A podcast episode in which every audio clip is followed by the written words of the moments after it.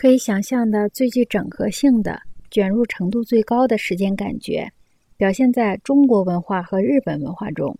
十七世纪教士东去和时钟输入之前，中国人和日本人用香火的刻度来计量时间，已实行了数千年。不光是时辰和日子，而且连季节和黄道十二宫都同时用仔细排列的气味来表示。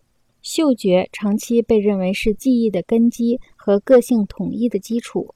在怀尔德、彭菲尔德的实验中，嗅觉又成了突出的要素。在脑外科手术的过程中，用电极探查脑组织的方法，使病人的许多记忆得以复活。这些唤醒记忆受特定的气味支配，并由其整合。这些气味构建了过去的经验。嗅觉不仅是人最美妙的感官。而且也是最形象化的感官，因为和其他任何感官相比，它能更加完整地调动人的整个感官系统。因此，读写文化高度发达的社会采取步骤去减弱或消除空气中的气味就不足为奇了。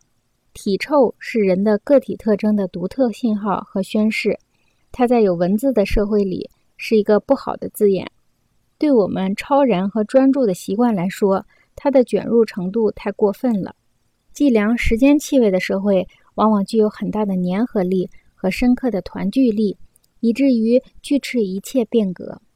刘易斯·芒福德认为，在对社会机械化的影响上，时钟应排在印刷机前面。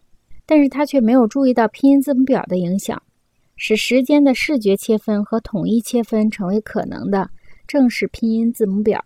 事实上，他没有意识到拼音字母表是西方机械主义之源，正如他不知道机械化是社会从听觉、触觉型转向视觉价值型的过程一样。我们的新型电力技术的趋向是有机的、非机械性的，因为它延伸的不是我们的目力，而是我们类似行星网罩的中枢神经系统。在电力技术的时空世界中，过去的机械时间使人觉得不能接受了。